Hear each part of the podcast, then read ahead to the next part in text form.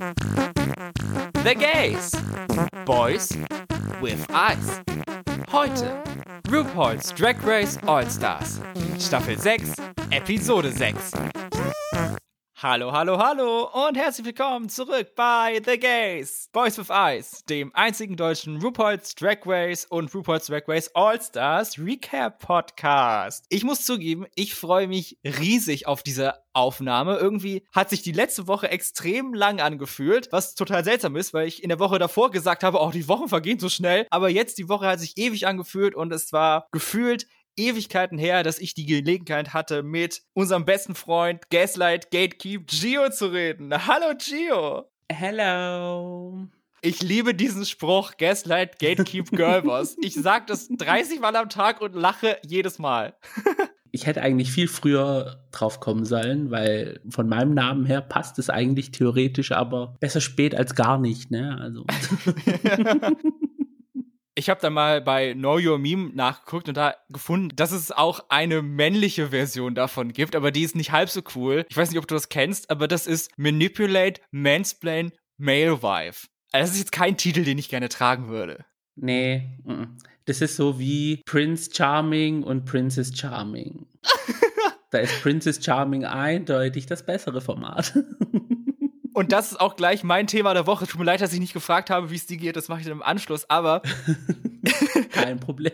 Ich habe jetzt das Wochenende damit verbracht, die erste Staffel von Princess Charming durchzubingen. Und das war eine richtig schöne, pleasant Experience. Mhm. Ich habe das so teilweise mitbekommen, dadurch, dass alle anderen das geguckt haben, als es live war und dann immer irgendwie was getwittert haben darüber. Und jetzt habe ich mir dann die Zeit genommen und gesagt, so jetzt ist der Moment gekommen, jetzt gucke ich das auch mal. Und es hat sich richtig gelohnt. Es war richtig schön. Es fehlt jetzt noch das Reunion. Ich bin ganz gespannt, was da noch bei rauskommt, ob es da auch ja. so knallt wie bei den anderen. Aber Nee, ganz toll und ich hoffe, diese Staffel gewinnt auch einen Grimme-Preis, so wie die erste Staffel von Prince Charming, weil wenn nicht, dann ist es nur ein weiterer Punkt in der ewig währenden Liste Deutschland hasst Frauen.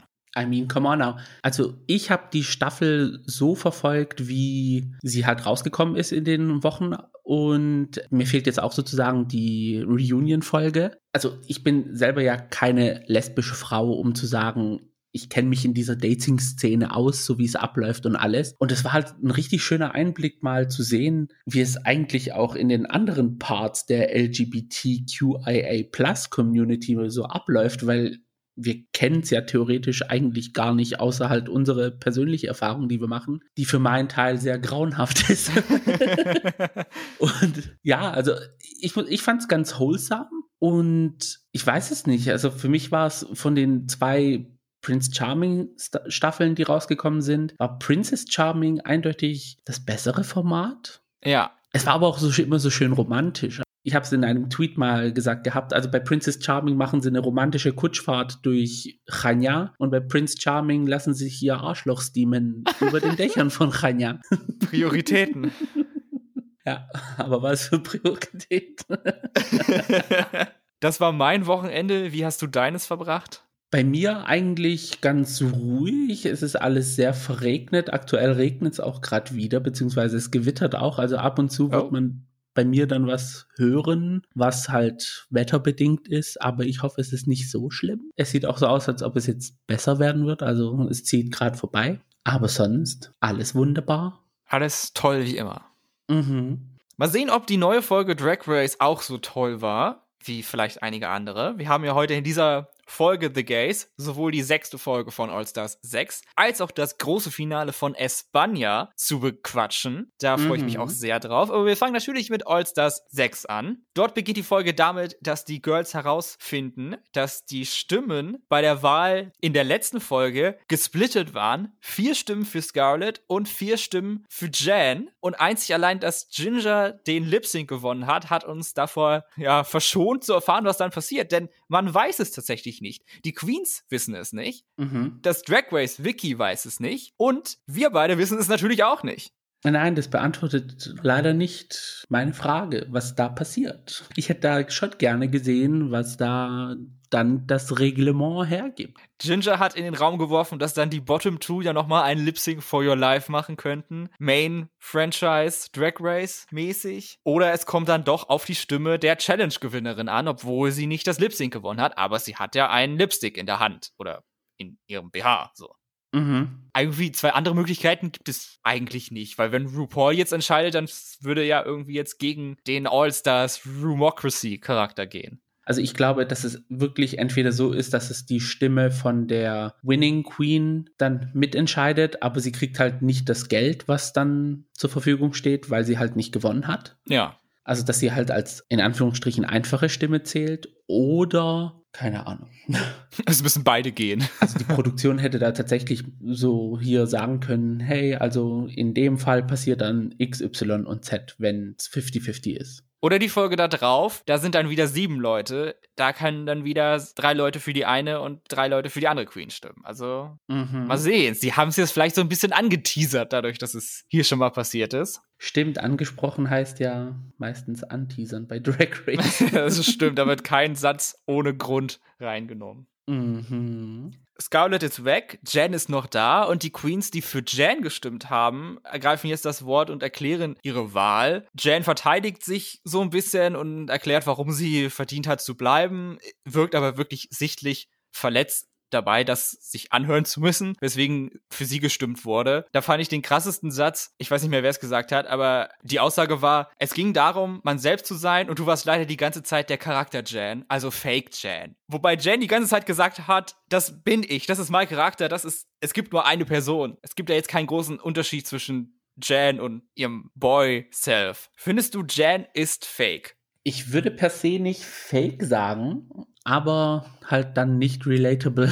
ich, ich, ich finde Jan wunderbar. Ich finde, sie hat ein unglaubliches Talent, eine unglaubliche Stimme. Ich kann zu einem gewissen Teil aber dann nicht mit ihr relaten. Ich weiß jetzt aber nicht, ob es unbedingt das ist, was die anderen Queens ansprechen, bezüglich Fake und nicht Fake. Das kann ich jetzt leider nicht urteilen. ja. Auch sehr seltsam fand ich eine Sache, die Ginger angesprochen hat. Denn sie hat offenbart, völlig ohne Grund, dass sie sehr kurz davor war, Kylies Lipstick auszuwählen und sie zu eliminieren, obwohl auch niemand anders für Kylie gestimmt hätte. Das wäre zwar sehr on-brand für All-Stars 6, aber sowas erzähle ich doch nicht. Also, in welcher einer Welt würde ihr das einen Vorteil bringen? generell, dass sie sich rechtfertigen für ihre Entscheidungen und machen. Also ich. Ja, da bist du wirklich ganz mm. anti.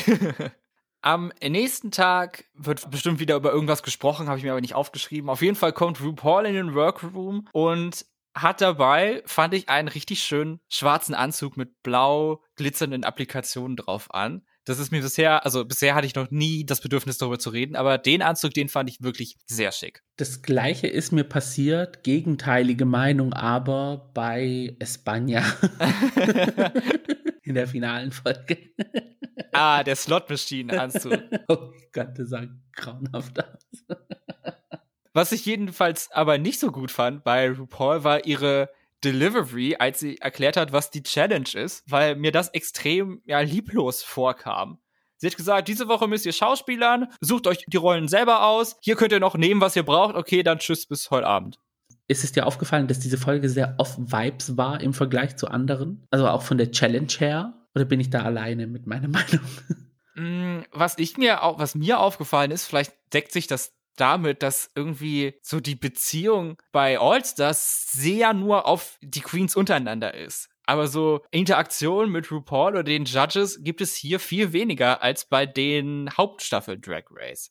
Mhm. Und vielleicht kann man das so mit in einen Hut werfen. Mhm. Weil mir hat irgendwie, ja, ich weiß nicht, also es war halt eine normale Drag Race All-Stars Folge, aber irgendwie waren für mich die Vibes off. Also es hat sich nicht so All-Stars 6 angefühlt, wie es sich davor angefühlt hat. Ja. Vielleicht weil Scarlett, beziehungsweise weil mehrere Personen jetzt nicht mehr da sind. I don't know. Mitte der Season ist vielleicht immer so ein kleines Low erreicht. Mhm. Also es war nur so ein kleiner Einwurf von mir. Angesprochen ist es schon, es ist heute eine Acting Challenge und diese ist inspiriert von American Horror Story. Sie heißt Rue American Horror Story, Coven Girl. Und meine Frage, hast du American Horror Story gesehen und wenn ja, hast du eine Lieblingsstaffel? Ich hasse persönlich so Horrorgeschichten, Gore, Gruselzeugs. American Horror Story habe ich aber geschaut und muss sagen, ich fand sie campier, also mehr campier als gruselig. Deswegen hat es mir gefallen. Also Jessica Lane, Hammer. In jeder Rolle, in die sie, die sie gespielt hat. Meine Lieblingsstaffel. Jetzt als Gaga-Fan sagen Hotel. Äh? Aber Coven war nicht schlecht. Ja. Ich glaube Coven. Mhm ich glaube, ich muss tatsächlich sagen, obwohl ich jetzt alle Staffeln nur einmal gesehen habe und das auch schon Ewigkeiten her ist und ich auch mittlerweile ausgestiegen bin aus der Serie, also die letzten beiden Staffeln habe ich, glaube ich, nicht gesehen, ist meine Lieblingsstaffel tatsächlich die erste Murder House. Die war auch gut, ja. An die habe ich noch die besten Erinnerungen. Mhm. Wobei Coven, glaube ich, auch der Platz zwei ist. Ja, Coven, ich, ich muss aber auch sagen, obwohl viele sagen, Freakshow war richtig schlecht. Ja fand ich sie, aber hatte diesen einen Moment, wo Jessica Lane Gods and Monsters von äh, Lana Del Rey gesungen hat. Beste Szene in der ganzen, im ganzen Franchise. Generell, wenn Personally. Jessica Lang singt, dann ist es immer gut. Also godlike, es war Hammer. Und ja, also ich habe auch nach Hotel habe ich aufgehört.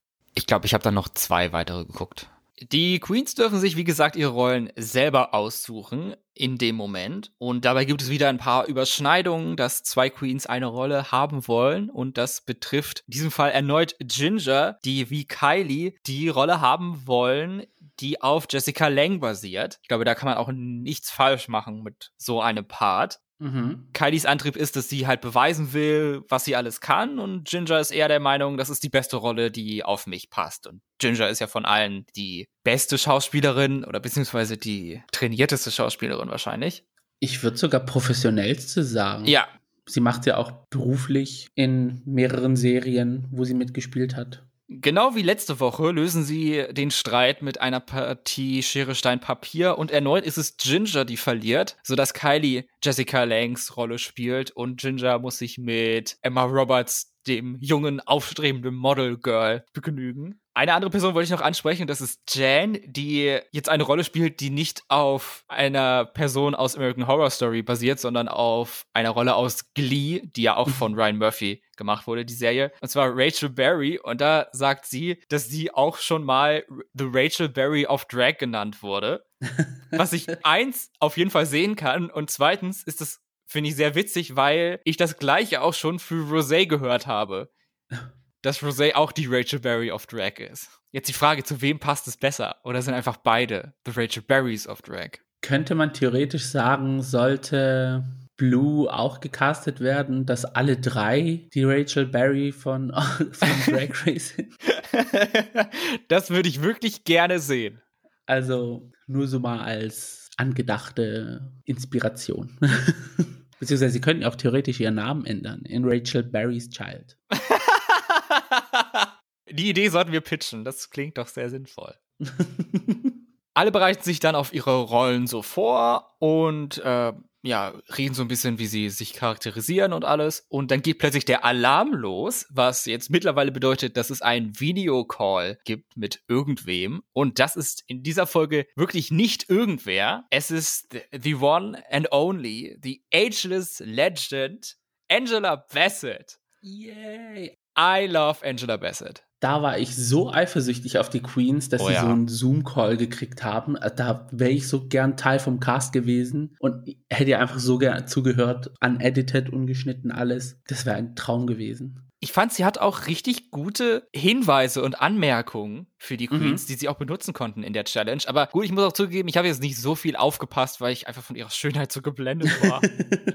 das war auch noch ein Teil, der dazu beigetragen hat. Ich finde es auch generell Personen, die halt in ihrem Handwerk arbeiten, einfach mal zuhören, wie sie sich vorbereiten und machen, weil da kann man alles, was, was sie sagen, ist halt irgendwie Gold wert und all, was man, alles, was man irgendwie nehmen kann und auf sich dann übertragen kann, das ist einfach unbezahlbar, solche Tipps mitzukriegen ja. von erfolgreichen Personen. Dann geht es zu den Proben. Da kriegen wir jetzt so ein bisschen die Struggle-Momente gezeigt, unter anderem von Raja, von Akira, von Eureka und auch von Kylie, die am Anfang Probleme hat, groß zu spielen und richtig aus sich rauszukommen und die Rolle zu embracen, bis dann etwas passiert, was noch nie bisher geschehen ist bei Drag Race. Und zwar erhebt sich Michelle Visage aus ihrem Regisseurinnenstuhl und spielt Kylie die Szene einmal vor und sie kann dann verstehen, aha, so ist das gemeint. Ich kann hier wirklich reinhauen, was das Dramatische angeht. Und das scheint dann tatsächlich geholfen zu haben, denn danach kriegt sie das wohl so hin, wie die Judges es sehen wollen.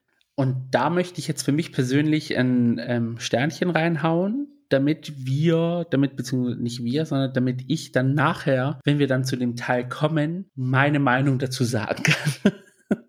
Und das eventuell auch dazu beiträgt, warum die Vibes diese Folge off waren. Okay, ja, da bin ich ja mal gespannt, aber ich kann mir, glaube ich, schon vorstellen, mhm. welche Meinung du da hast. Aber sehen wir dann. Bevor wir zu dem Runway kommen und dann auch nochmal über den Film selber sprechen, gibt's auch noch die Szenen, die beim Fertigmachen entstehen. Da ist es einmal, wird eine so eine Storyline angeteasert, dass sich eine Romanze anbahnt zwischen Eureka und zwischen Trinity. Hohoho. Also ich fand es an sich cute. Äh, warum nicht? Wir haben es in der Vergangenheit auch gesehen. Kann man machen. Why not? Wir haben ja auch in der letzten Folge gesehen, Eureka geht offen mit ihrer Sexualität um und dann Trinity entspricht ihrem Schema anscheinend. Also, ran an die Buletten. Good luck to both of them. Und dann reden die Queens noch der Folge entsprechend und auch dem Runway-Thema später über Geister, Übernatürlichem und all dem Zeug. Hat sich da deine Meinung mittlerweile geändert zu? Nee, nee, also mm wir, wer war das, der gesagt hat, nee, nee, also wir fangen davon gar nicht an mit diesem Thema, weil, also ich persönlich glaube ja auch nicht an Gott etc. pp und dem Ganzen, was da so ausgelebt wird. Ich möchte dann aber auch nicht an die gegenüberliegende Seite glauben, dass das alles existiert und deswegen lasse ich das immer so aus meinem Leben raus, soweit es geht. Auge allerhöchstens vielleicht.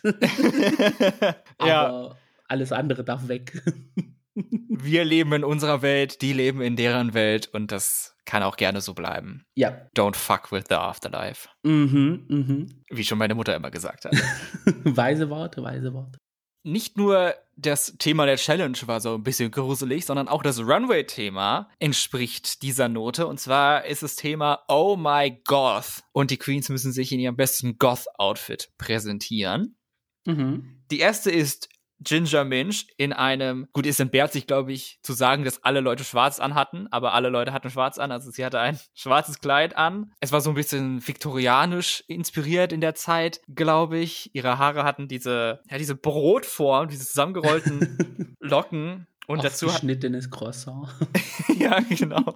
Und dazu hatte sie noch eine Voodoo-Puppe mit Nadeln in der Hand. Mir hat es gefallen. Ich mag es, dass Ginger bei ihrem Drag immer so einen gewissen kindlichen Charme mit einbaut. Also dieses Little Petite Girl, obwohl sie das ja selber von ihrem Körper halt überhaupt gar nicht ist. Mhm. Aber es passt halt irgendwie am Ende doch. Und das schätze ich an Ginger sehr und ich fand auch das Outfit, diese Storyline Kinder und Puppen, das funktioniert immer, weil das immer so eine gewisse Grundgruseligkeit hat in meinen Augen. Ja. Also Thema erfüllt. Also sie hatte tatsächlich diese viktorianischen, also von der Frisur her könnte man sagen Oma, aber vom vom Make-up und vom Outfit her hat war es schon so dieses viktorianische Kind, kindliche, puppenähnliche, also die, die Vibes hatte sie schon, die Voodoo-Puppe dann dazu auch. Ich könnte mir dieses Outfit sogar vorstellen in nicht schwarz, dass es dann noch mehr in dieses Puppen ja. kindliche reingeht, aber dann wäre es glaube ich nicht so das Thema Goth. Es wäre dann etwas subtiler in der Goth Richtung. Es gibt ja auch Lolita Goth und es ist ja Pastell, Pink, Blau, Lila, also richtig kunterbunt, also. Stimmt, schade, dass das niemand gemacht hat. Ja, das wäre, ja, die sind halt so in die Richtung offensichtlich gegangen, aber ich muss sagen, auch dieser Runway war wieder einer der delikatesten, den wir diese Staffel gesehen haben. Mit Schwarz kannst du einfach nichts falsch machen. Mhm. Größtenteils. Als nächstes haben wir Eureka, die ja einen etwas anderen Look von Eureka präsentiert, auch mit ganz blass geschminktem Gesicht und dann starkem Rouge im Kontrast. Äh, hat es mir gefallen? Jetzt nicht so sehr, muss ich sagen. Echt?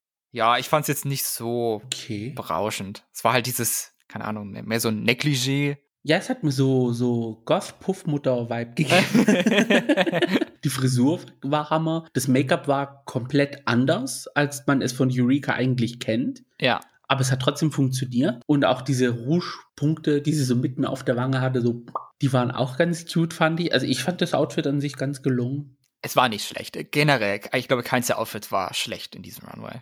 Ja. Dann kommen wir zu Trinity K. Bonet, die ein sehr ja, extravagantes Outfit anhatte, was auch, also Extravaganz finde ich auch ist ein Cornerstone für eine Goth-Ästhetik, wenn ich mir sie beschreiben müsste. Sie hatte einen richtig ausladenden Train an, das finde ich auch sehr cool. Und dann dieser schräg aufgesetzte Hut und diese, ja, diese Kopfmütze, worauf der Hut dann ist, sieht man ja auch ab und zu mal bei Drag Queens. Ich fand es nur im ersten Moment so ein bisschen schade, weil wir Trinity schon in ganz schwarz bei ihrem Redemption Runway gesehen haben und auch ihr Entrance Look war jetzt vorrangig schwarz. Mhm. Aber gut, was willst du hier anderes machen als komplett schwarz? Bubblegum Lolita Goth.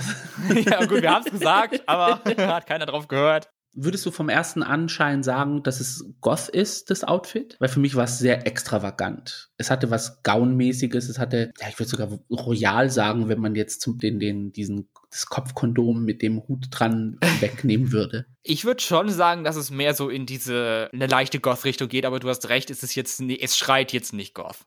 Mhm. Aber es war trotzdem wunderschön. Es hat wunderschön geglitzert. Es hat, es sah an ihr Hammer aus. Auch dieser Train, der hat mir so richtig so Fantasy Game Resident Evil Vibes gegeben. Also es war ein sehr gutes Outfit. Sie war die Goth Königin. Ja, kann man so sagen, ja. Nicht die Königin des Goth, aber die Goth-Königin. Dann haben wir Raja O'Hara und da hatte ich das Gefühl, das Outfit war mir nicht Goth genug. Also, das war mir zu normal, sagen wir es so. Sie sah top aus und ich liebe Raja in Hosen, mhm. aber da habe ich wirklich nicht Goth gesehen. Das war mir jetzt dann zu, zu schick. Das war, also meine Beschreibung für dieses Outfit von Raja wäre: Business Goth Girl goes for a drink after work. Ja, also es ist mehr so Cocktail-Party. Also ich könnte mir vorstellen, die arbeitet am Empfang von so einer größeren Firma in New York und nach der Arbeit ballert sie sich noch einen dunklen Lippenstift drauf und glättet noch einmal die Haare auf der Toilette und raus aus der Tür und gönnt sich mit ihren Freundinnen, Freunden, wem alles noch einen Cocktail. Also auf so dem Friedhof. Diese, auf dem Friedhof. Also solche Vibes hat es mir gegeben. Ich fand es an sich cool. Ich könnte mir sogar meine Cousine drin vorstellen. Oh? In so einem Outfit. Hast du gehört, Gios Cousine? er will dich einkleiden. ich schicke dir dann so den Link auf Instagram dann als Inspiration. Hier für die nächste Familienfeier. oh Gott, das will ich sehen. Ikiria sah, fand ich, sehr gefährlich aus mit den ganzen Zacken, die ihr Kleid hatte und vor allen Dingen mit dem riesigen Kopfschmuck, in dem ein christliches Kreuz drin war. Sie hatte auch einen etwas aggressiven Grundton in ihrer Präsentation. Wenn Trinity die Goth-Königin war, war Ikiria für mich die Goth Priestress, die in dem Horrorfilm die Teenager kidnappt und gleich auf dem Altar opfern möchte. Es hat mir auch so starke Grabstein-Vibes gegeben bezüglich dieses Kopfschmucks, was sie anhatte. Also ich fand das Outfit an sich, wie heißt nochmal der Film mit Alia, wo sie die Vampirkönigin gespielt hat? Königin hat der Verdammten? So, genau, das hat mich auch so ein bisschen äh, an daran erinnert. Ich wollte es auch gerade sagen. also es war Akira, wie immer, also ihr Drag ist ja High Class, also Queen of Drag Queen Drag. ja. Und um die Goth-Royalität komplett zu machen, haben wir noch Jan als die Goth-Princess. Mhm mit einem durchsichtigen Kleid, wo sie an ihren Schultern und ihren Armen solche Bänder dran befestigt hat, die so aussehen, als würde das Kleid halt viel größer sein, als es ist. Das fand ich sehr schlau. Und dann natürlich noch ihr blasses Make-up, die weißen Kontaktlinsen, das Pentagramm auf ihrer Stirn. Und dann ein süßes Detail fand ich noch mit am besten, der sargförmige Rucksack, den sie ja. noch auf dem Rücken gespannt hatte. Ich fand das Outfit auch sehr cute, hat richtig gut zum Thema gepasst. Und diese Puffärmel, die sie hatte, die einfach nur diese Streben waren, auch Hammer umgesetzt. Also dieses Outfit ist richtig gelungen. Da hat sie ihr schlechtes Outfit letzte Woche wieder ja, wettgemacht. Ja. Kommen wir zu Kylie Sonic Love, die auch, finde ich, perfekt bei Königin der Verdammten hätte mitspielen können in ihrem wirklich sehr, sehr geringen Outfit, muss mhm. man sagen. Es ist einfach nur eine Konstruktion aus Bändern, die gerade so ihre Private Parts verdeckt.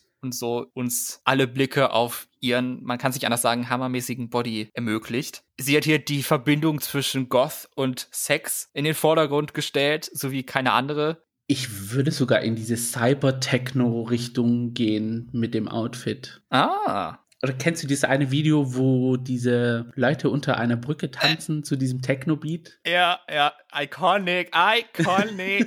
da hätte sie auf diese Party hätte sie gehen können mit dem Outfit. okay, Kylie soll bitte den Dance dann nachstellen. Da passt auch jede Musik halt drunter. Das ist halt das Geile daran. Du kannst da jeden Song hinterlegen und die Leute dancen sich da einen ab in ihren Techno-Dance-Moves und es passt einfach immer. Uh, I love it. Und zum Schluss haben wir noch Pandora, die hier etwas kleines bisschen mehr anhat als Kylie gerade. Sie hat mhm. ein riesiges schwarzes Beerdigungskleid an mit einem Schleier und dann mit leicht verheulten Augen. Aber huch, das war alles nur eine Fassade, denn sie hat ihren Husband vielleicht umgebracht. Hahaha. Auch eine wiederkehrende Storyline, aber immer irgendwie witzig. Und ja, ich fand, es hat sehr gut zu Pandora gepasst, das Outfit. Aber auch das Outfit an sich war sehr opulent. Ja. Man hat so gemerkt, so dass es ein teures Outfit war. Plus, sie hat es auch sehr gut geschauspielert auf dem Runway, fand ja. ich. Und ihr Make-up war auch sehr, sehr gut. Also dieses, diese Goth-Geschichte, das passt zu Pandora komischerweise, obwohl sie sehr campy ist, passt es voll gut. Und für mich war sie die, die schwarze Witwe aller schwarzen Witwen. Also. ja, sehr gut gemacht. Dann konnten wir endlich die Rue American Horror Story sehen. Der ganze Film geht fast zehn Minuten, ist auch schon auf YouTube verfügbar, falls ihr es noch nicht gesehen habt oder nochmal sehen wollt. Und da möchte ich dich fragen, wie hat es dir gefallen? Wie du es erwähnt hast, es war sehr lang für eine Challenge. Es hat sich unendlich angefühlt. Die Character Introductions waren mir zu lang. Dafür war mir die Mitte dann zu kurz, also die Handlung. Und plötzlich war dann Ende. Ja, vor allen Dingen das Ende kam einfach total abrupt ja. und ohne irgendeine wirkliche ja, Auflösung. Ja, an sich, die, es hat sich irgendwie so off angefühlt halt. Und ich glaube, das hat dann so dazu beigetragen, dass die ganze Folge für mich dann off war. Fandest du denn das Casting gut, wie die Queens die Rollen aufgeteilt haben? Ja, also ich, ich würde sogar zum Teil sagen äh, Typecasting. Lustig würde ich es finden, wenn einer der Zwillinge mit Eureka getauscht hätte. Einfach rein von der Optik her. Ich glaube, das hätten die nicht in dieses Gaun gepasst, was sie da hatten. Das wäre, aber sonst an sich fand ich es nicht schlecht. Da hätte man irgendwie wen Kleines auf Eureka draufschnallen können. Aber sonst, ja, klar, die Rollen von Kylie und Ginger hätte man tauschen können, aber ich fand sie jetzt so an sich auch nicht schlecht. Weil, wie gesagt, Ginger ist halt von allen die professionellste Queen. Ich glaube, sie hätte jede Rolle spielen können. Ja, Einzig vielleicht Akiria hätte ich vielleicht eher in einer anderen Rolle gesehen, aber lag auch daran, dass sie halt nicht so gut war in ihrer Rolle. Deswegen kam einem die Rolle halt irgendwie so schlecht vor. Aber mhm. wäre ich gespannt gewesen, ob sie in einer anderen Rolle sich besser entfalten hätte können. Da muss ich aber sagen, ist es mir aufgefallen, da hätte ich, da, ja, ich würde jetzt nicht unbedingt sagen, dass ich die Schuld Michelle und Ross gebe, aber die Directions, die sie gegeben haben, äh, die hätten einfach sagen können, spiel dich selbst, spiel du, wie du im Workroom bist, aber sag halt einfach nur die Lines. Ja, dann das wäre dann viel authentischer und hätte wäre viel besser gekommen. Das hat sich wirklich so angefühlt, als ob sie die Lines so ja auswendig gelernt hat und dann einfach runtergerattert hat. Kannst du dir vorstellen, dass letzte Folge anders ausgegangen wäre, dass Jan nach Hause gegangen wäre und wer anders dann die Rolle von Rachel Berry hätte spielen müssen? da glaube ich, hätten sie sich dann in den Arsch gebissen, wenn Jan gegangen wäre. Ja, also das war ja 100% Jans Rolle. Ja. Ich glaube, die einzige, die es geschafft hätte, wäre Ginger, weil Ginger ja auch noch sehr gut singen kann. Mhm. Und dann hätte vielleicht Scarlett dann die Rolle gespielt, die Ginger jetzt war. Dann hätte es vielleicht ja. funktioniert, aber hätte sie niemals so gut machen können wie Jan. Nee, als Jan war wirklich perfekt für diese Rolle geeignet. Welche haben dir denn am besten gefallen? Also am meisten gefallen hat mir auch, obwohl sie nicht für diese Rolle ähm, vorgesehen war, Ginger, weil sie hat trotzdem diese Vibes von diesem, ja, ich muss auch sagen, diese Emma Roberts Vibes, die sie in Coven hatte bei American Horror Story, hatte sie ein bisschen so gecatcht und hat es dann also auch mit ihrer Haltung und mit ihrer Delivery so rausgehauen. Also es war eine gelungene Rolle. Ja. Und ich muss auch sagen, komischerweise, was nicht so geehrt wurde von den Judges, Pandora fand ich auch nicht schlecht in ihren zwei Rollen, die sie gespielt hat.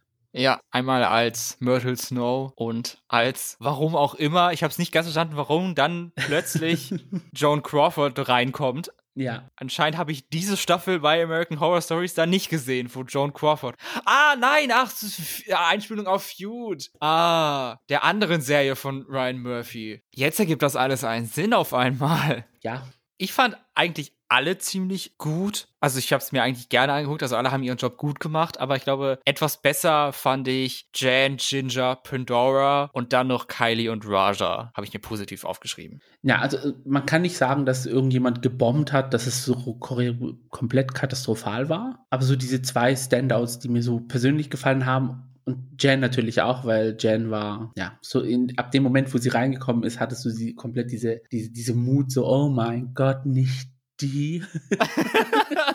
Here we go again. Und es hat perfekt reingepasst.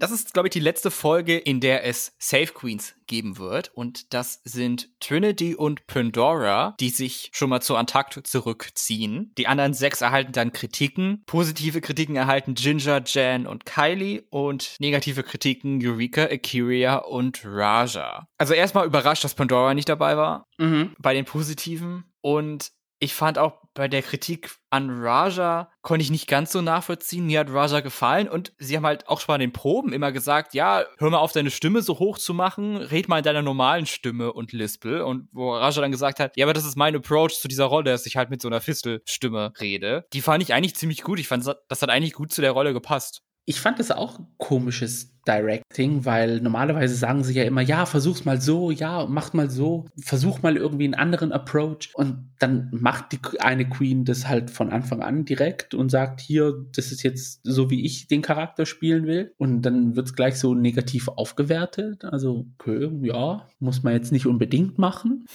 aber ja, so, ich fand's aber trotzdem von der Delivery ein bisschen steif von Raja. Das muss man schon dann sagen. Mhm. Und Akiria leider auch, ja. Und das Eureka dann in den Bottom war, äh, ja, sonst waren alle anderen Queens eher zu gut. Ich hätte sogar gedacht, dass eventuell Kylie in den Bottoms ist, weil ja, Michelle aufstehen musste, um ihr zu zeigen, wie man es macht. Normalerweise ist es ja ein Indikator, dass sie sagen, oh, da, das ist nicht gut. Ja, normalerweise ist Struggeln bei den Proben immer ein Negativargument gegen dich. Von wegen, ja, du hast es zwar am Ende geschafft, aber wir mussten so viel mit dir arbeiten und es hat so lange mhm. gebraucht und du warst bei den Proben nicht so gut und hast es nicht sofort verstanden. Deswegen müssen wir dich leider in the bottom packen. Ja. Das war jetzt in dieser Folge komplett anders. Das, ja, deswegen habe ich ja so, so, so äh, also genau so habe ich mich auch gefühlt. Und ja, von den Tops, wie gesagt, da hätte ich sogar Pandora mit dabei sehen wollen. Ich glaube auch, dass es auch, dass sie die ganze Zeit auf dieser Safe-Schiene fährt, macht ihr mental auch nicht so gut. Also setzt, setzt ihr schon ein bisschen zu, dass sie immer nur safe ist und keine Kritiken hört. Ja, das finde ich echt gemein. Also gönnt doch der armen alten Frau auch mal eine Top-Platzierung.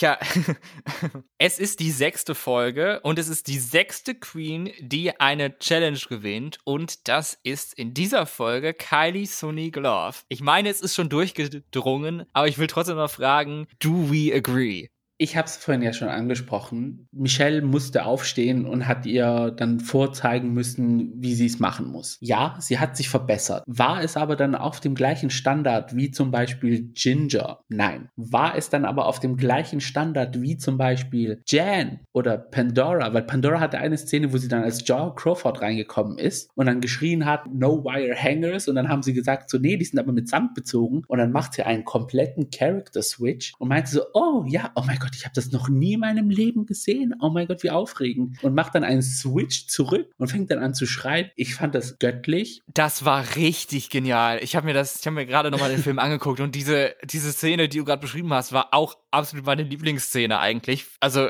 richtig, richtig gut gemacht von Pandora. Und das, das war eigentlich der Punkt, wo ich gedacht habe, okay, das ist jetzt hier Pandora Top 3 oder Top 2 oder eventuell sogar Gewinnerin der Folge oder falls sie da mit Ginger nichts machen. Und dann heißt es, ja, Kylie, du hast die Directions umgesetzt von Michelle und Ross und hast es so gut gemacht, dass du die Gewinnerin bist. Ich so, okay, gut. Weird Flex, aber okay. Deswegen fand ich das ganz komisch. Und dann, als es zum Lip-Sync-Song ging, habe ich mir gedacht, so, okay, jetzt wissen wir, warum sie Gewinnerin ist. Leider kann ich diese Überleitung jetzt nicht wahrnehmen, denn ich möchte noch was sagen, denn für mich, nach dem zweiten Mal angucken des Films, war für mich die Gewinnerin klar und es sind weder Kylie noch Ginger noch Pandora, denn in meinen Augen hätte Jan gewinnen sollen. Ich fand, es gab nichts an ihrer Performance auszusetzen. Sie hat die Rolle perfekt verkörpert, hat alle ihre Einsätze super hinbekommen, Stichwort Comedic Timing, und hatte auch mit eine der schwersten Rollen, dieses Spiel, was sie mit Akira machen musste, wo Akira ihre Hand hebt und dann sich selber schlägt, um Jan zu schlagen. Also das so nachzumimiken, was Akira macht, war jetzt auch nicht so einfach. Und dann mit ihrer Stimme auch zu spielen, wie sie gerade erstickt und gleichzeitig noch singt. Das war nicht einfach und ja, hätte ich mich gefreut, wenn das gewürdigt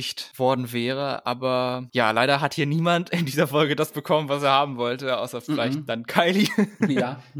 Die ein, ja, die einzige, die sich gefreut hat, war tatsächlich Kylie, ja. Um zu entscheiden, wen Kylie nach Hause schickt, sollte sie gewinnen, muss natürlich erst noch eine Bottom 2 stehen und das ist ja, habe ich schon verraten, eine Bottom 2. Eureka ist safe und die Wahl ist zwischen Ikirya und Raja. Wen hättest du in der Situation gewählt? Da wäre ich jetzt tatsächlich nach der Leistung im, also in der Challenge gegangen und da fand ich tatsächlich dann Akiria leider schwächer als Raja. Ich würde dann aber auch noch den Track Record mit einbeziehen. Raja hat einen Sieg Raja hat top abgeliefert in der Staffel bis jetzt und ich glaube, es war nur ein Ausrutscher, beziehungsweise Schauspielerei ist einfach nicht ihre Stärke und es kommt halt irgendwann mal in der Staffel vor, dass man eine Schauspiel-Challenge hat. Plus Akira war halt so oft in den Bottom 2, obwohl sie so einen atemberaubenden Drag hat. Das kann man leider dann nicht übersehen mittlerweile. Also. Ja, leider gab es zu viel, was gegen Akira gesprochen hat ja. in der Folge jetzt und dann jemanden so Roxy, Andrew durch die ganze Staffel. Das will man ja auch nicht. Ist auch nicht so flott. Ja. Dann geht es auch endlich zum Lip Sync und den muss Kylie bestreiten gegen die unoffizielle Siegerin von All Stars Staffel 4 und zwar Manila Luzon. Yay! Ich liebe Manila. Habe ich sie aber in der Rolle als Lip Sync Assassin gesehen? Assassin nicht unbedingt, aber sie hat schon durchaus gute Lip Syncs gemacht. Ja, in ihren so Zeit. Campy Lip Syncs, ja, aber als Lip Sync Assassin sehe ich dann so Personen wie Jessica Wilde, Laganja, Evie Audley, die halt so auch so ein bisschen Akrobatik mit in die ganze Geschichte reinbringen. Oder Cameron Michaels, ich warte immer noch drauf. Möchte ich Cameron nicht vergessen. Michaels ist der Call gedroppt. Wir wissen noch nicht. Aber dann Manila mh, hm, fand ich ein bisschen. Ja, ich habe mich trotzdem gefreut, Manila zu sehen, wie ich mich immer freue, wenn ich Manila sehe. Zu sehen, ja, ja, klar. Das, das sagen wir nichts dagegen. Aber ich denke, es war von Anfang an klar, wer hier den Vorteil in diesem Lip Sync hat, wenn man sich den Song anguckt oder anhört. Und das ist nämlich Dirty von Christina Aguilera. Ich hätte mir, glaube ich, keinen besseren Song für Kylie vorstellen können, den sie für ein Lip Sync bekommt und die Produzenten auch nicht, weil ich glaube, diese ganze Entscheidung, dass Kylie gewinnt, war wegen des Lip-Sync-Songs. es riecht so ein bisschen danach, muss man schon sagen. Ja. Aber die größere Frage, fandest du den Lip-Sync denn gut? Ich fand ihn, ja, doch gut fand ich ihn schon, aber halt so einseitig. Ich glaube nicht, dass es ein Song ist, den Manila sozusagen in ihrem Programm mit aufnehmen würde, um damit zu touren. Deswegen hatte sie dann so ein bisschen diese Schwierigkeiten, sich da irgendwie so reinzufinden. Deswegen fand ich es auch so komisch, dass sie dann bei, ausgerechnet bei dem Lip Sync der Lip Sync Assassin ist. Und ja, klar, es war wie gesagt Heimvorteil für Kylie. Aber so an sich, ja, diese Backflips, die sie gemacht hat, die waren iconic. Sie ist ja auch absolut Akrobatin. Ja. Das haben wir schon damals bei Tour of Hearts gesehen in Staffel 2 aber es war jetzt nicht so, dass sie so abgeliefert hat wie Ginger letzte Woche zum Beispiel. Ja, leider nicht. Trotzdem ist es Kylie, die den Lip Sync gewinnt. Und sie hat die Power, jemanden zu eliminieren. Und es ist tatsächlich die Queen, für die sich auch alle anderen entschieden haben. Ikiria, von der wir uns leider verabschieden müssen. Leider, leider, schade, schade. Ich hätte gern ihre Outfits gesehen auf dem Runway, die sie mitgebracht hat. Da hoffen wir doch drauf, dass sie die auch bei Instagram posten wird. Hoffentlich. Das war Folge 6, die herbeigesehnte Acting Challenge. Nächste Woche, Folge 7, ist eine Girl Group Challenge. Auch altbekannt, das Format. Mhm. Mal sehen, was sie singen müssen. Wahrscheinlich wieder selber gemachte Songs. Ich bin ganz, beziehungsweise hat man es schon im Einspieler gesehen, wer wie wo in die Gruppen kommt? Äh, es gibt eine Dreier- und eine Vierer-Gruppe. In der einen, in der Dreier-Gruppe sind Eureka, Kylie und ich meine Ginger. Ja, ah, Ginger. Okay. Und dann Jan, Trinity, Raja und Pandora. Pandora. Oh, sorry, jetzt habe ich Pandora vergessen. Ist es eventuell ein Spoiler, dass sie nächste Woche fliegt? Im Trailer wurde schon gezeigt, dass Pandora struggelt, aber das gleiche wurde uns auch in der Folge davor, für diese Folge jetzt, gezeigt, dass Kylie struggelt. Also, das muss nichts heißen. Das stimmt. Das machen sie ja immer wieder gerne. Finden wir nur raus, wenn wir nächste Woche einschalten. Yay! Beziehungsweise, wenn die Folge raus ist, könnt ihr ja jetzt schon mal gucken, wie es ausgegangen ist. Stimmt, wenn die Folge rauskommt, ist ja die Folge dann auch raus von Allstars. Was auch rausgekommen ist, ist das Finale von Drag Race España. Darin befinden sich ja noch drei Queens: Carmen Farala, Killer Queen und Sagittaria. Mhm. Am Anfang der Folge gab es einen kleinen Schockmoment für mich, nämlich eine Videobotschaft von Valentina, die erst eine Maske aufhat, die sie dann abnimmt und dann hat sie ein Bart. Das war some scurry shit. I mean, man hat es ja im Hintergrund gesehen, Homegirl war im Urlaub, also. Live your life, girl. Ja, nee, also ich finde es cute, dass sie ähm, so Queens, ja, die halt Spanisch sprechen können, aus lateinamerikanischen Hintergrund haben, sozusagen mit in die Folge einbauen und ähm, dann auch ein bisschen die Queens motivieren und so. Also es gibt dann immer so eine schöne Verbindung, so international, sag ich mal. Ja, das war jetzt die dritte Drag Race Alumni, die einen Auftritt bei Drag Race España hatte. Mhm. Mit Envy Peru als Guest Judge und im Reunion kam auch Alexis Mateo vor, die auch nochmal ja. ein paar Grußworte an die Queens gerichtet hat. Wobei ich mir bei ihr dachte, dass sie, glaube ich, dachte, dass das in der ersten Folge abgespielt wird, weil es klang so wegen, ihr seid jetzt bei Drag Race dabei und ihr seid jetzt, äh, habt ihr die Möglichkeit und gehört jetzt zur Familie. Also es klang nicht so wie, was man am Ende einer Drag Race Staffel sagt, aber. Ja. Haben sie sich wahrscheinlich spontan nochmal dagegen entschieden. Das stimmt, ja, das ist mir gar nicht aufgefallen beim Schauen. Die Challenge im Finale ist eine Lip-Sync-Challenge. Und zwar müssen die Queens zu dem Song You Wear It Well von RuPaul ja so ein bisschen Choreografie einstudieren und dann einen Lip-Sync zu machen. Und das war dann am Anfang so ein Moment, wo eine Queen anscheinend Probleme damit hat, dass der Song in Englisch ist. Und das war mir vorher gar nicht aufgefallen, dass alle Lip-Syncs in der Staffel auf Spanisch waren und es anscheinend tatsächlich gar nicht so üblich zu sein scheint in Spanien, dass die Songs, die Drag Queens performen, auf Englisch sind. Das mhm. ist ja mhm. bei uns in Deutschland eigentlich komplett andersrum. Also da, wenn jemand auf Deutsch etwas performt, das ist ja eher so der Outlier. Das, glaube ich, spielt aber auch so ein bisschen kulturell mit, weil die Musikmärkte in den Ländern, also vor allem in Spanien, Italien, von Erfahrung aus Griechenland, die sind mehr von eigenen Künstlern geprägt. Ja, 100 Prozent. Und da ist jetzt Musik aus dem, ich nenne es mal Ausland, da ist Musik aus dem Ausland jetzt nicht so präsent. Und ich folge auch zwei Drag Queens aus Griechenland. Und als sie noch performen konnten, da hat man selten und wenn dann nur ESC-Season war, hat man Songs auf Englisch performen hören können. Sonst war alles äh, auf Griechisch. Und ich denke mal, so ist es dann auch in Spanien, dass man ja. mehrheitlich sagt, wir nehmen unsere eigenen Künstler, wir haben hier ein super Musik Musikmarkt mit super Songs, also machen wir das mit unserer eigenen Musik. Somit war das dann tatsächlich eine Challenge, die man meistern musste, das halt auf Englisch zu machen. Witzig fand ich an der Stelle noch, dass dadurch, dass Carmen da so gestruggelt hat und auch selber nicht gut Englisch sprechen kann, sagt sie halt, ah, es sind viel zu viele Worte, viel zu schnell, terrible song. das würde man sich auch nur in einem Drag Race Spin-off trauen, wo RuPaul halt nicht in greifbarer Nähe ist. Ich schätze sie dafür ihre Offenheit. Da habe ich auch so gedacht, oh Girl, werden wir dich in einer All-Winner-Season sehen in Zukunft? ich glaube nicht. da war es jetzt nicht Oh the Frackin', das war es Oh the Terrible Song. X vorm Mundgeste. Auf dem Weg bis hin zur Krönung gibt es dann noch One-on-One-Gespräche zwischen allen Queens und Supreme. Dann die Proben mit irgendeinem so Choreograf, der am liebsten selber hätte mittanzen wollen. So kam es mir vor. Der hat alle, alle Dance-Moves nochmal nebenbei gemacht und so und sah richtig engagiert aus. Der kann dann gerne nächste Staffel selber mitmachen, wenn er unbedingt möchte.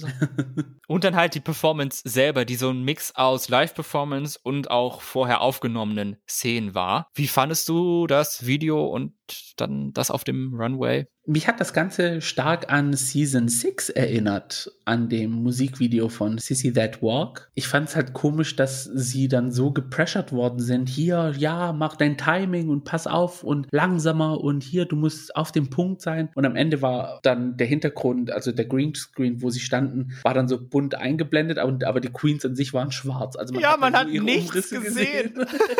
und ich denke mir so, oh, okay, warum dann der ganze Aufwand? Also an sich das Musikvideo, ja. Man hätte noch einen Filter drüber knallen können, damit die Queens besser aussehen. Aber ja, wie man schon gemerkt hat in den Folgen davor, die Spanier stehen gerne auf rohes Material und lassen alles so ungefiltert und unautotuned auf uns einprasseln. Dann gab es noch den finalen Runway zu der, finde ich, auch sehr finalwürdigen Kategorie Best Drag. Da fand ich Killer Queen in ihrem Disney-Villain-Outfit. Sie sah selten besser aus. Mhm. Carmen in ihrem wirklich sehr schicken Hollywood-Kleid Out of This World. Und von Sagittaria war ich dann leider etwas enttäuscht, weil mir es vorkam, okay, das haben wir jetzt irgendwie schon mal gesehen. Also es ja. war halt ja, gut, schön, weiter bitte. Ja, ich glaube, Bob the Drag Queen hat einen Tweet dazu rausgehauen, so als er gemeint hat, so, hey, ey, ich habe Aquaria gesehen, hey Aquaria. es hat mich, ja, also auch im Musikvideo und auf dem Runway war es sehr Aquaria-inspired. Ich glaube, da ist aber jetzt Sagittaria nicht an sich selber schuld, weil sie sieht ja halt anatomisch halt ähnlich. Aber ist es nicht auch das komplette Grundgerüst von der Drag Queen Sagittaria, dass sie die spanische Aquaria ist? Allein schon der Name. Ja, das, ja, dass es sich aus Sternzeichen ableitet. Ja, ja, an sich ja. Aber. Finde ich jetzt auch nichts Verwerfliches dran. Also, mich hat das nicht gestört. Also, generell hat es mich nie gestört, dass sie eine ähnliche Ästhetik hat wie Aquaria. Aber ich fand jetzt nur am Ende das Outfit nicht so überwältigend. Ja, nee, also hm, mich hat's ja, das Outfit hat mich jetzt nicht so überzeugt. Dann gibt's noch die Abschlussgespräche mit den Judges, dass man nochmal über die Journey reden kann und dass man ja so dankbar ist, wie toll es hier war und alles und bla und blub nochmal. Es gab jetzt keinen Moment, warum sollte ich die Staffel gewinnen, sondern einfach mal so generell wurde geredet.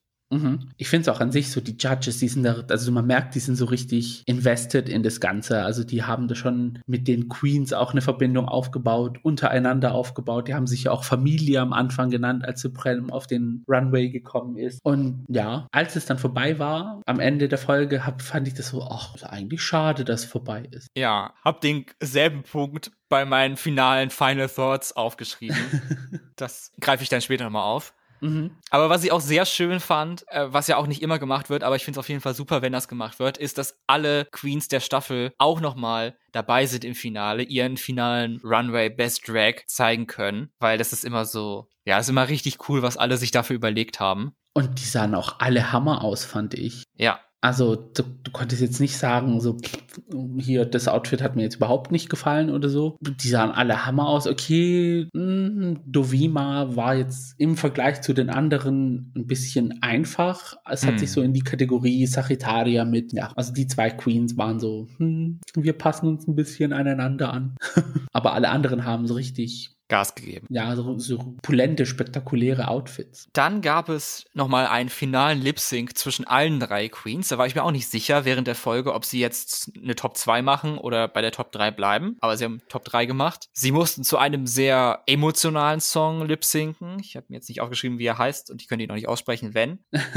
war auf Spanisch offenkundig. Und ja, da hat mir am besten schon Carmen Farala gefallen, die ja so einen kleinen Reveal hatte, in dem sie das Seitenteil ihres Kleides weggeworfen hat und dann auch ihre Perücke abgelegt hat und dann eine zweite darunter revealed. Und Surprise! Es war dann Ruth Lorenzo von 2014 mit Dancing in the Rain. Woo!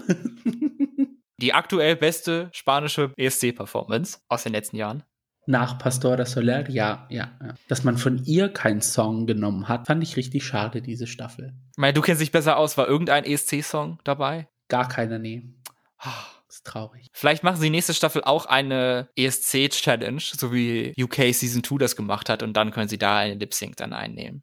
Theoretisch hätte ich das erwartet, weil Spanien ist ja richtig voll dabei beim ESC. Also das Fandom von Spanien ist so toxisch beim ESC.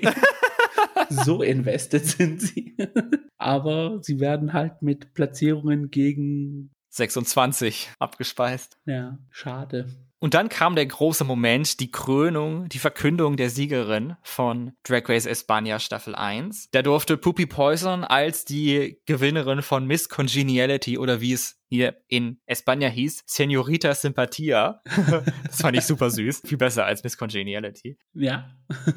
hatte dann die ehrenvolle Aufgabe, das Kissen zu halten, auf dem die Krone war und Supreme hatte das Zepter in der Hand. Und dann ging es los. Die Siegerin von Drag Race España, Staffel 1, Spain's Next Drag Superstar, ist Carmen Farala. Congratulations. Herzlichen Glückwunsch. Ein wohlverdienter Sieg. Ja, also es war absehbar. Ab Folge 3? Folge 1. schon Folge 1 muss man sie schon auf dem Zettel gehabt haben. Mhm. Nee, da, da gab es bei dem One-on-One-Gespräch, da hat Supreme gesagt, als sie das Outfit äh, erstellt hat mit dem, mit diesem Plastiktüten-Lining, was sie gemacht hat, das war für sie so, wow, das, da wusste sie schon so, oh, wir haben hier was mit was Großem zu tun. Und ja, also eigentlich polished, sieht super aus, kann tanzen, kann nicht singen. also es war ja absehbar von Folge 1. Ja, und das war's dann auch mit Espanja. Also glaube ich, mhm. irgendwie soll es noch eine Folge 10 geben, aber ich weiß nicht, worum es da geht. Mhm. Laut dem Drag Race Wiki heißt die Folge The Coronation. Die zehnte Folge. Ja, aber ist ja nicht das Grand Final. Machen sie dann irgendwie was live noch oder so? Vielleicht nochmal einen Rückblick oder so. Ja, mal gucken, was passiert. Anscheinend gibt es noch eine Folge. Sind wir mal gespannt. Aber trotzdem würde ich sagen, widmen wir uns jetzt unseren Abschlussgedanken zu Espanja. Mhm. Wie fandest du die Staffel? War es gut oder war es schlecht? Am Anfang konnte ich mit der Staffel nicht warm werden. Snatch Game hat mich komplett überzeugt. Und ab da konnte ich auch mit den Queens so ein bisschen in Verbindung kommen. Und wie gesagt, ja, als es jetzt dann vorbei war, fand ich es schade, dass die Staffel vorbei war. Das war jetzt so, so ach Mann, oh, jetzt bleibt nichts mehr. jetzt ist vorbei es sind alle einem wirklich sehr ans Herz gewachsen. Und ich glaube, das liegt auch wirklich an dieser Herzlichkeit, die mhm. diese Staffel hatte. Also ich fand vor allen Dingen so diese Beziehung zwischen Supreme und den Girls und auch die Judges zu den Girls so richtig schön. Ja, da würde jetzt Willem sagen, she was everything that I wanted RuPaul to be.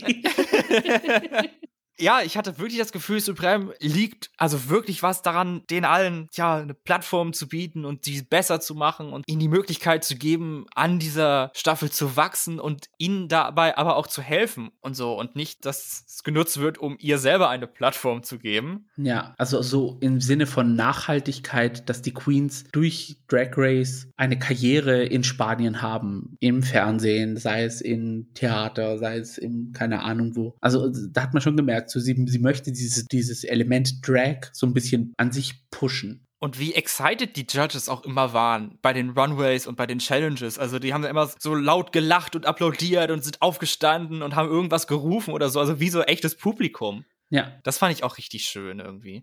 Ja, da kann sich Amerika gern mal ein, zwei, fünf Scheiben abschneiden. ja, nicht immer dieses stoische und reservierte und ja. wir müssen hier über allem stehen oder so. Also oder wer war es? Irgendjemand hat auch gesagt, so im Endeffekt, sobald du ein irgendetwas Clownmäßiges auf der Bühne machst, wirst du schreiend angelacht, beziehungsweise ausgelacht, aber sonst bist du halt nur ein Produkt, so in dem Sinne. Also auch eine Meinung über Drag Race. Also ich fand schon, Espanja kann sich absolut sehen lassen, auch für eine erste Staffel. Ja. Und Hut ab, ich freue mich darauf, wenn es noch mehr davon geben wird. Deswegen drücken wir die Daumen, dass Samsung gut sich verkauft in Spanien, damit sie dann die zweite Staffel sponsern. von mir aus ist es auch Samsungs Drag Race Espanja, von mir aus, mir egal. Supreme Deluxe heißt dann nur noch Samsung Deluxe und dann ist das auch okay. Nehmen wir alles in Kauf, Hauptsache es läuft.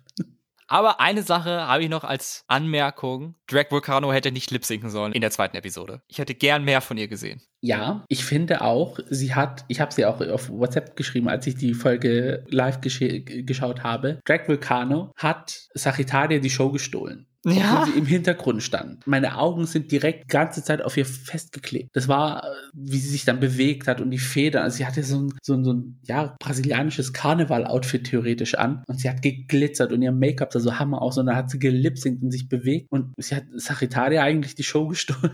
Und ich fand es auch sehr gut, dass sie bei allen ihren Auftritten, sowohl im Reunion als auch dann im Finale, diese Schuhe anhatte, ja. wegen denen sie herausgeflogen ist. Weil das halt einfach ihre Schuhe sind. Das ist ihr Markenzeichen. Ja. Dass sie sich da nicht verbiegt, das fand ich sehr cool. Nee, das war, also sie war für mich das Highlight so, als die Folge dann sozusagen zum Ende hinging. Also wäre der Grundstein für Drag Race Espana All-Stars auch schon gelegt, nämlich dass Drag Vulcano dann gewinnt, vielleicht. Genau. Wäre das auch entschieden. Perfekt. Wunderbar, dass wir hier Nägel mit Köpfen machen. Das war auch dann der letzte Nagel in den Sarg, der ist diese Folge, denn wir sind ans Ende angelangt, machen die Klappe zu und verabschieden uns. Aber natürlich nicht ohne vorher darauf hinzuweisen, dass ihr uns gerne bei Social Media folgen könnt, bei Twitter und bei Instagram unter dem Handle @gayspodcast oder ihr könnt uns auch eine E-Mail schreiben an die E-Mail-Adresse thegays@outlook.com, falls ihr irgendwelche Fragen habt, Anmerkungen oder sonst irgendwas, was ihr uns gerne mitteilen wollt. Und über eine positive Bewertung würden wir uns auch freuen, in Form von Sternen bei eurem Podcast-Anbieter, falls das möglich ist. Ganz genau. Das war's und bis zum nächsten Mal. Mein Name ist Max. Mein Name ist Gio. Und das war The Gays. Macht's gut. Ciao.